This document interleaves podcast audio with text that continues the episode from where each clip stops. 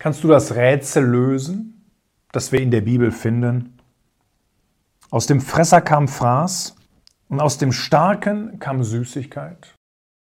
Kennst du das Rätsel und die Antwort auf diese Frage, wer ist wer in diesem Vers? Tiere der Bibel. Heute geht es um die Biene. Die Biene kommt nur viermal im Alten Testament vor. Die erste Stelle ist in 5. Mose 1, Vers 44. Und die zeigt uns ein klein wenig über das Verhalten der Bibel, äh, der Biene und wovon die Biene eben auch ein Bild im Wort Gottes ist. Und die Amoriter, die auf jenem Gebirge wohnten, zogen aus euch entgegen und verfolgten euch, wie die Bienen tun, und zersprengten euch in Seir bis Horna.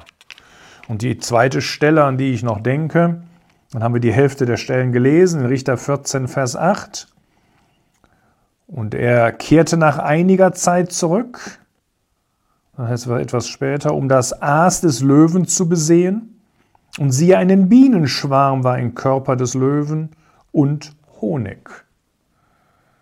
Viel häufiger als die Biene kommt im Endeffekt das Produkt vor, das die Biene herstellt. Nicht so sehr Wachs, aber Honig. Und Honig wird über 50 Mal im Alten Testament erwähnt. Dabei ist allerdings nicht ganz sicher, ob es sich um Bienenhonig oder ob es sich um den süßen Saft von Datteln oder Weintrauben handelt. Wenn in 5. Mose 8, Vers 8 die Rede ist von der Frucht des Landes, dann könnte damit auch der süße Saft von diesen Gewächsen gemeint sein. Allerdings zeigen archäologische Ausgrabungen, dass schon 1000, 1500 vor Christus äh, in Israel tatsächlich auch ähm, äh, Bienen gezüchtet wurden, auch wenn es sich immer noch um Wildbienen handelte. Im Neuen Testament kommt das Wort fünfmal vor und da liegt ganz sicherlich stets der Bienenhonig vor. Wir haben einmal diese Honigscheibe in Lukas 24 bei den Jüngern äh, nach der Auferstehung des Herrn Jesus. Wir haben das zweimal in Offenbarung 10, Vers 9 und 10 und eine oder zwei interessante Stellen in Bezug auf Johannes dem Täufer zu Beginn der Evangelien. Nun, die Herstellung von Honig ist nicht ganz so einfach. Man denkt vielleicht, die Biene fliegt mal eben zu einer Blüte, sammelt so ein klein wenig Nektar auf und auf dem Weg zum Stock wird das dann in Honig umgewandelt und der wird eingelagert und fertig. Ganz so einfach ist das nicht. Ich will es nur mal grob erklären, wie das geht. Die Arbeiterbienen, die fliegen zu den Blüten und dann sammeln sie erstmal Nektar mit ihren langen röhrenförmigen Zungen. Und dieser Nektar, der wird in ihrem Honigmagen gespeichert. Und wenn sie genug Nektar gesammelt hat, dann kehrt sie zurück zum Bienenstock. Und dort übergibt sie ihren Nektar an die ähm, ähm Stockbienen. Und bei dieser Übergabe wird der Nektar mehrfach zwischen den Bienen hin und her gereicht. Und das hat zwei Folgen. Die eine Folge ist, dass der Wassergehalt im Nektar reduziert wird. Und das zweite ist, dass Enzyme hinzugefügt werden. Und diese Enzyme sind immens wichtig. Die sorgen nämlich dafür, dass der Nektar in einen Honigrohstoff umgewandelt wird. Denn diese Enzyme spalten den Zucker im Nektar auf und wandeln ihn in Glucose und Fructose um. Jetzt ist der Honig aber immer noch recht wasserhaltig. Und deswegen wird er in so zwischen, ich sag mal, Kammern eingelagert. Und damit der Honig jetzt wirklich äh, genug Wasser verliert, helfen die Bienen ein klein wenig nach. Denn sie verwenden ihre Flügel, um Luft über den Honigrohstoff zu fächeln. Und auf diese Art und Weise reduzieren sie den Wassergehalt. Das heißt, der Nektar wird eingedickt.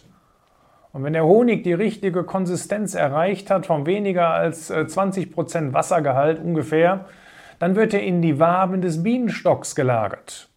Aber damit ist der Prozess immer noch nicht zu Ende, denn jetzt muss etwas geschehen, was immens wichtig ist. Jetzt müssen diese Waben von oben luftdicht verschlossen werden. Und das ist eben jetzt äh, der Grund, äh, warum die Bienen auch Wachs herstellen können. Denn jetzt werden diese Waben mit Wachsdeckel sozusagen ähm, gesichert. Und das sorgt dafür, dass dieser Honig lange haltbar ist. Nun, wenn man von Bienen spricht, meinen wir in der Regel eben diese staatenbildende äh, westliche Honigbiene. Aber in Wirklichkeit ist Biene ein Begriff, in dem mehrere Familien der Hautflügler zusammengefasst sind. Und so gibt es völlig unterschiedliche Bienen. Es gibt Solitärbienen, also 75 Prozent aller Bienenarten. Es gibt ungefähr 20.250 Bienenarten und 75 davon leben einzellebend, Solitärbienen. Und die legen das Ei zusammen mit einem Nahrungsvorrat ab. Der Ablageplatz ist fest verschlossen und im Laufe der Zeit ähm, wächst dann eben die Larve heran und wandelt sich um zu einer Biene. 15 Prozent der Bienenarten sind sogenannte Kuckucksbienen. Das sind Brutschmarotzer. Das heißt, die legen ihre Eier in die Brutzellen anderer Bienenarten. Und die Larven der Kuckucksbienen sind nun kräftiger als die Larven der anderen Bienenarten und deswegen töten sie sie und dann ernähren sie sich von äh, ihrem Nahrungsvorrat. Man nennt das auch Sozialparasitismus. Ähm, ähm, ähm und dann gibt es 10% aller Bienen. Das sind Bienen, die leben in sozialen Gemeinschaftsformen. Dazu zählt übrigens auch die stachellose Biene mit ungefähr 370 Arten. Wenn in der Bibel die Rede von der Biene ist, ist wohl die Honigbiene gemeint. Auch der Fossilbefund zeigt, äh, dass die Biene sich nicht weiterentwickeln musste. Ja, Bienen aus der Kreidezeit, die man im Bernstein gefunden hat, gehören ausschließlich zu den staatenbildenden Arten. Das heißt, sie hatten damals schon ein sehr, sehr hohes Sozialverhalten. Ein Wissenschaftler hat mal geschrieben, wir kennen zwar viele Fossilien von Bienen, und dann bringt er natürlich die Millionen Jahre ins Spiel, woran ich selbst nicht von überzeugt bin, auch nicht glaube und auch gute Argumente habe, dass die Erde und die Erdschichten nicht so alt sind, sondern er sagt dann weiter, doch die meisten dieser Fossilien stammen aus den vergangenen 65 Millionen Jahren. Das ist ungefähr 10 Prozent der Zeitepoche des Lebens, wovon die Vertreter der Evolutionslehre ausgehen. Aber das, und das ist eben das Besondere, sie ähneln modernen Bienen bereits sehr stark. Also anders ausgedrückt, es gibt zwischen diesen fossilen Bienen und den Bienen der heutigen Zeit mehr oder weniger keinen Unterschied. Also zur Zeit der Bibel gab es wohl nur Wildbienen, obwohl seit 2400 vor Christus schon Bienenzucht betrieben wurde. Das war in Ägypten sehr wichtig, denn man benötigte den Bienenwachs zum Einbalsamieren der Toten und man brauchte Bienenwachs. Man hat es dann mit ähm, Ruß vermengt ähm, für Schreibtafeln.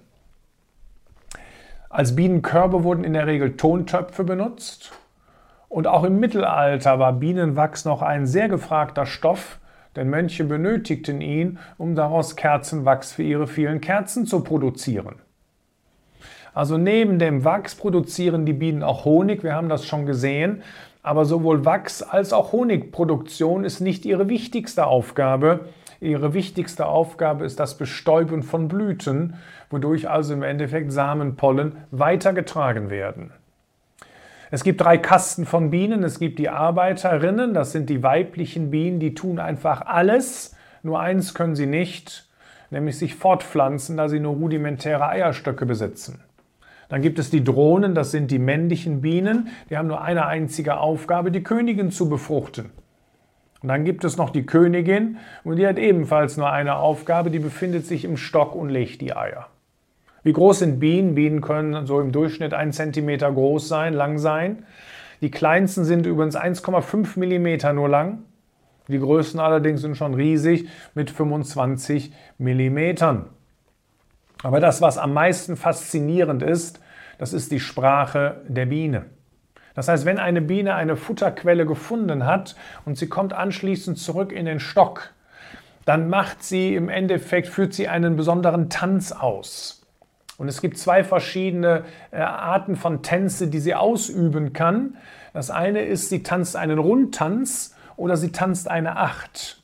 Welchen dieser beiden Tänze sie praktiziert, liegt nur an der Lage der Futterquelle. Liegt die Futterquelle sehr, sehr nah bei dem Bienenstock, dann macht sie den Rundtanz. Andere Bienen folgen ihr, sie nehmen ein klein wenig äh, von dem mitgebrachten Futter, äh, nehmen sie auf, sie erschnüffeln das und, und, und schwärmen dann aus und, und finden aufgrund des Geruchs eben die Blütenpflanzen. Aber wenn die Futterquelle weit über 100 Meter vom Bienenstock entfernt ist, dann reicht dieser Rundtanz nicht, sondern dann wird der Tanz in Form einer Acht ausgeübt. Und jetzt gibt es verschiedene Möglichkeiten, wie die Biene dort Informationen weitergeben kann. Das eine ist diese mittlere Strecke, man sieht das hier auf der Entfernung. Und äh, diese Länge dieser Schwänzelstrecke, die bestimmt im Endeffekt, wie groß die Entfernung zum Ziel ist. Und wenn es um die Frage geht, wie ergiebig ist die Futterquelle überhaupt, da muss man die Biene beobachten und gucken, wie lange sie tanzt. Denn je länger sie tanzt, desto ergiebiger ist die Futterquelle. Jetzt habe ich aber noch nicht die Richtung. Und die Richtung, die wird festgelegt durch den Mittelteil dieser Acht beim Schwänzeltanz. Denn die Bienen orientieren sich an der Sonne. Das heißt, liegt der Mittelteil der Acht genau in Richtung der Senkrechten zur Sonne, dann befindet sich die Futterquelle genau in Richtung des momentanen Sonnenstands. Wenn dagegen der Mittelteil um 30 Grad nach rechts zur Sonne verschoben ist, dann müssen die Bienen eben mit 30 Grad Abweichung zum Sonnenstand fliegen.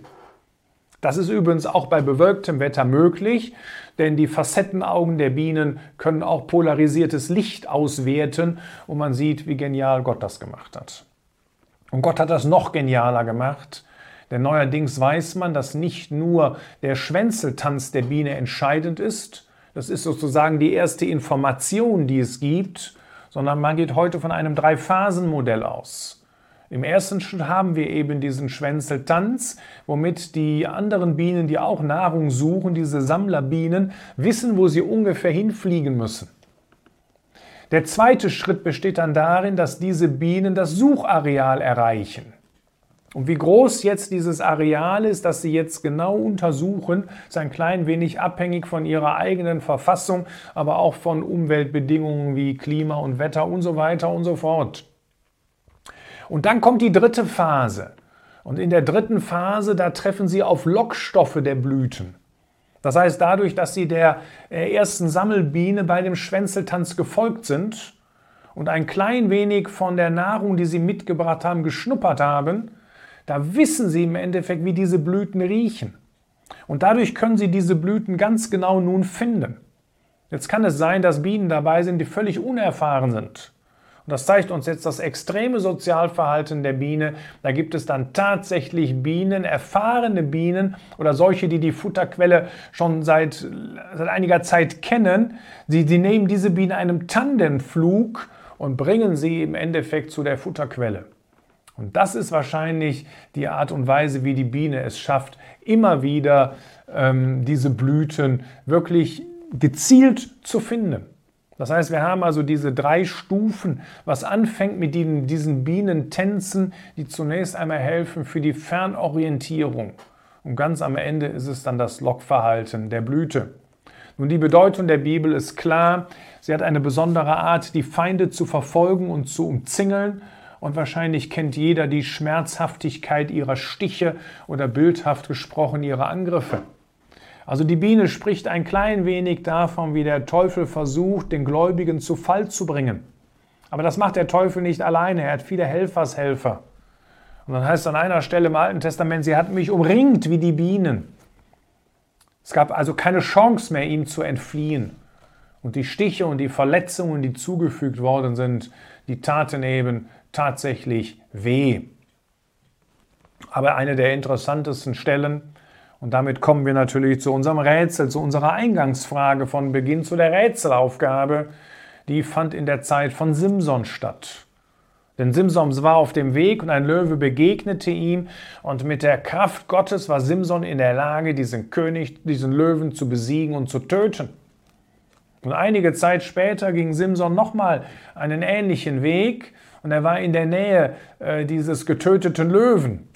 Und dann bog er von dem Weg ab, um das Aas des Löwen zu besehen. Und dann passiert genau das, was wir auch gelesen haben. Und siehe, ein Bienenschwarm war in dem Körper des Löwen und Honig.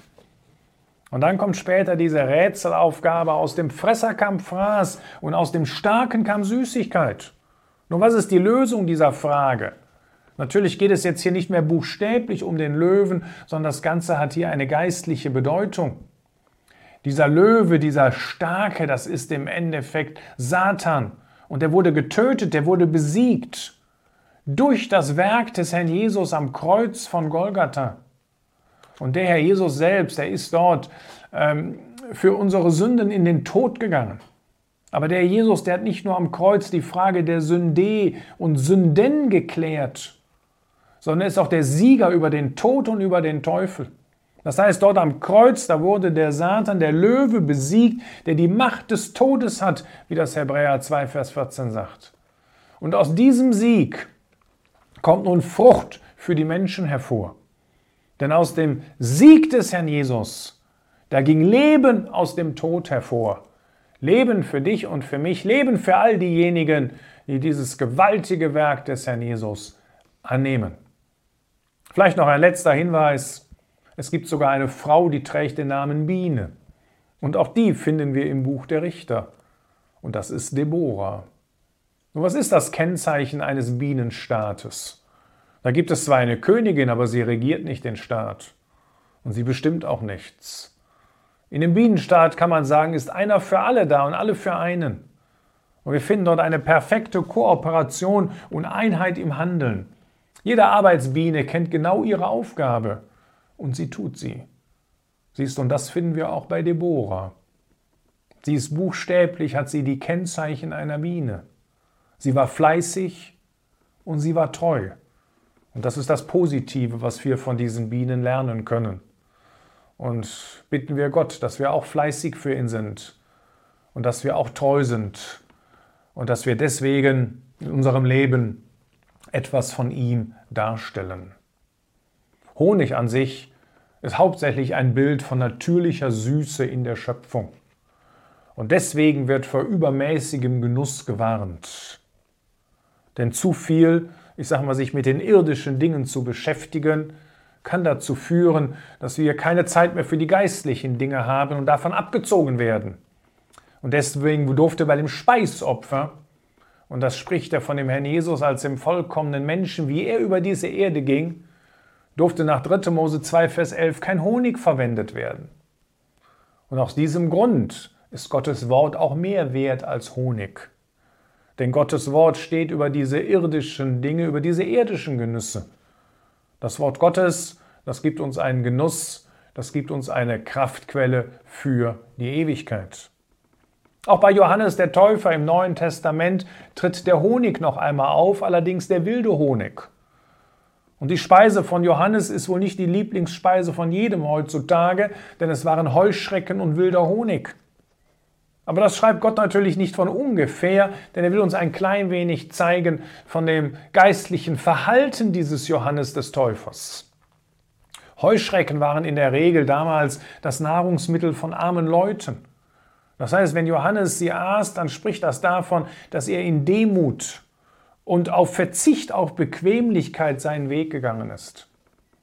Und wenn er wilden Honig aß, also nicht den von Menschen aufbereiteten Honig, dann zeigt das, dass, er getrennt von den Menschen, getrennt von dieser Welt seinen Weg ging. Und dass er einsam vor seinem Gott stand, dessen Wort ihm süß, ihm eine herrliche Kraftquelle gewesen ist, so wie es ja Psalm 19, das möchte ich zum Schluss noch lesen, sagt. Im Psalm 19, Vers 103, da heißt es, ich hatte den Vers ja vorhin schon einmal kurz angeführt, wie süß sind meinem Gaumen deine Worte, mehr als Honig meinem Mund. Johannes hatte ein Ziel, er wollte Gott gefallen und verzichtete deswegen auf Bequemlichkeit und ging in Demut und Absonderung seinen Weg. Lernen wir von ihm und versuchen wir solche Zeugen für Christus und solche Nachfolger Christi zu sein.